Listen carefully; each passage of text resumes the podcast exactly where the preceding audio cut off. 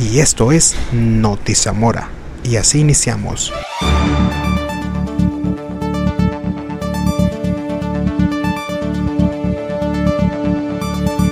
la antorcha libertaria y bolivariana de Carabobo brilló en Zamora.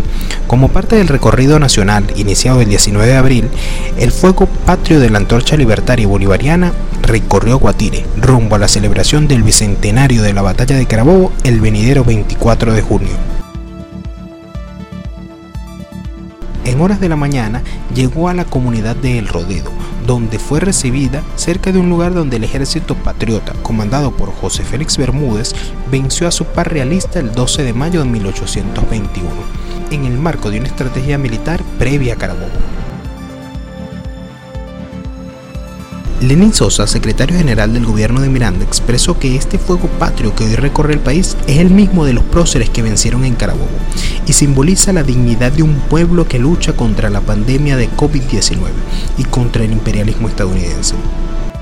Hemos recibido la antorcha invicta de las batallas de nuestros gloriosos próceres, la antorcha invicta de la dignidad de un pueblo para que sea el espíritu que hoy nos abrigue en esta batalla que estamos dando.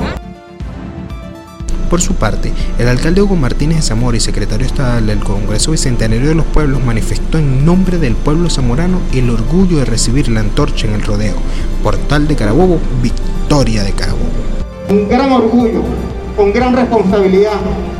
Nos sentimos emocionados porque a pesar de todas las complejidades de pandemia, de bloqueo, de guerra, nosotros hoy podemos decir que este fuego patrio nos llena de gran espíritu de fortaleza para seguir combatiendo y salir airoso de todo esto. En nombre del Poder Popular intervino Santos Zambrano, vocero de la comuna Batalla del Rodeo, Portal de Carabobo, quien destacó. Somos lo mismo de hace 200 años. Somos los mismos hombres y mujeres de la batalla del rodeo. Somos los mismos hombres del 19 de abril, donde levantamos la bandera libertaria. Este abril de fuego patrio continuará recorriendo las comunidades y municipios rumbo al bicentenario de la batalla de Carabobo.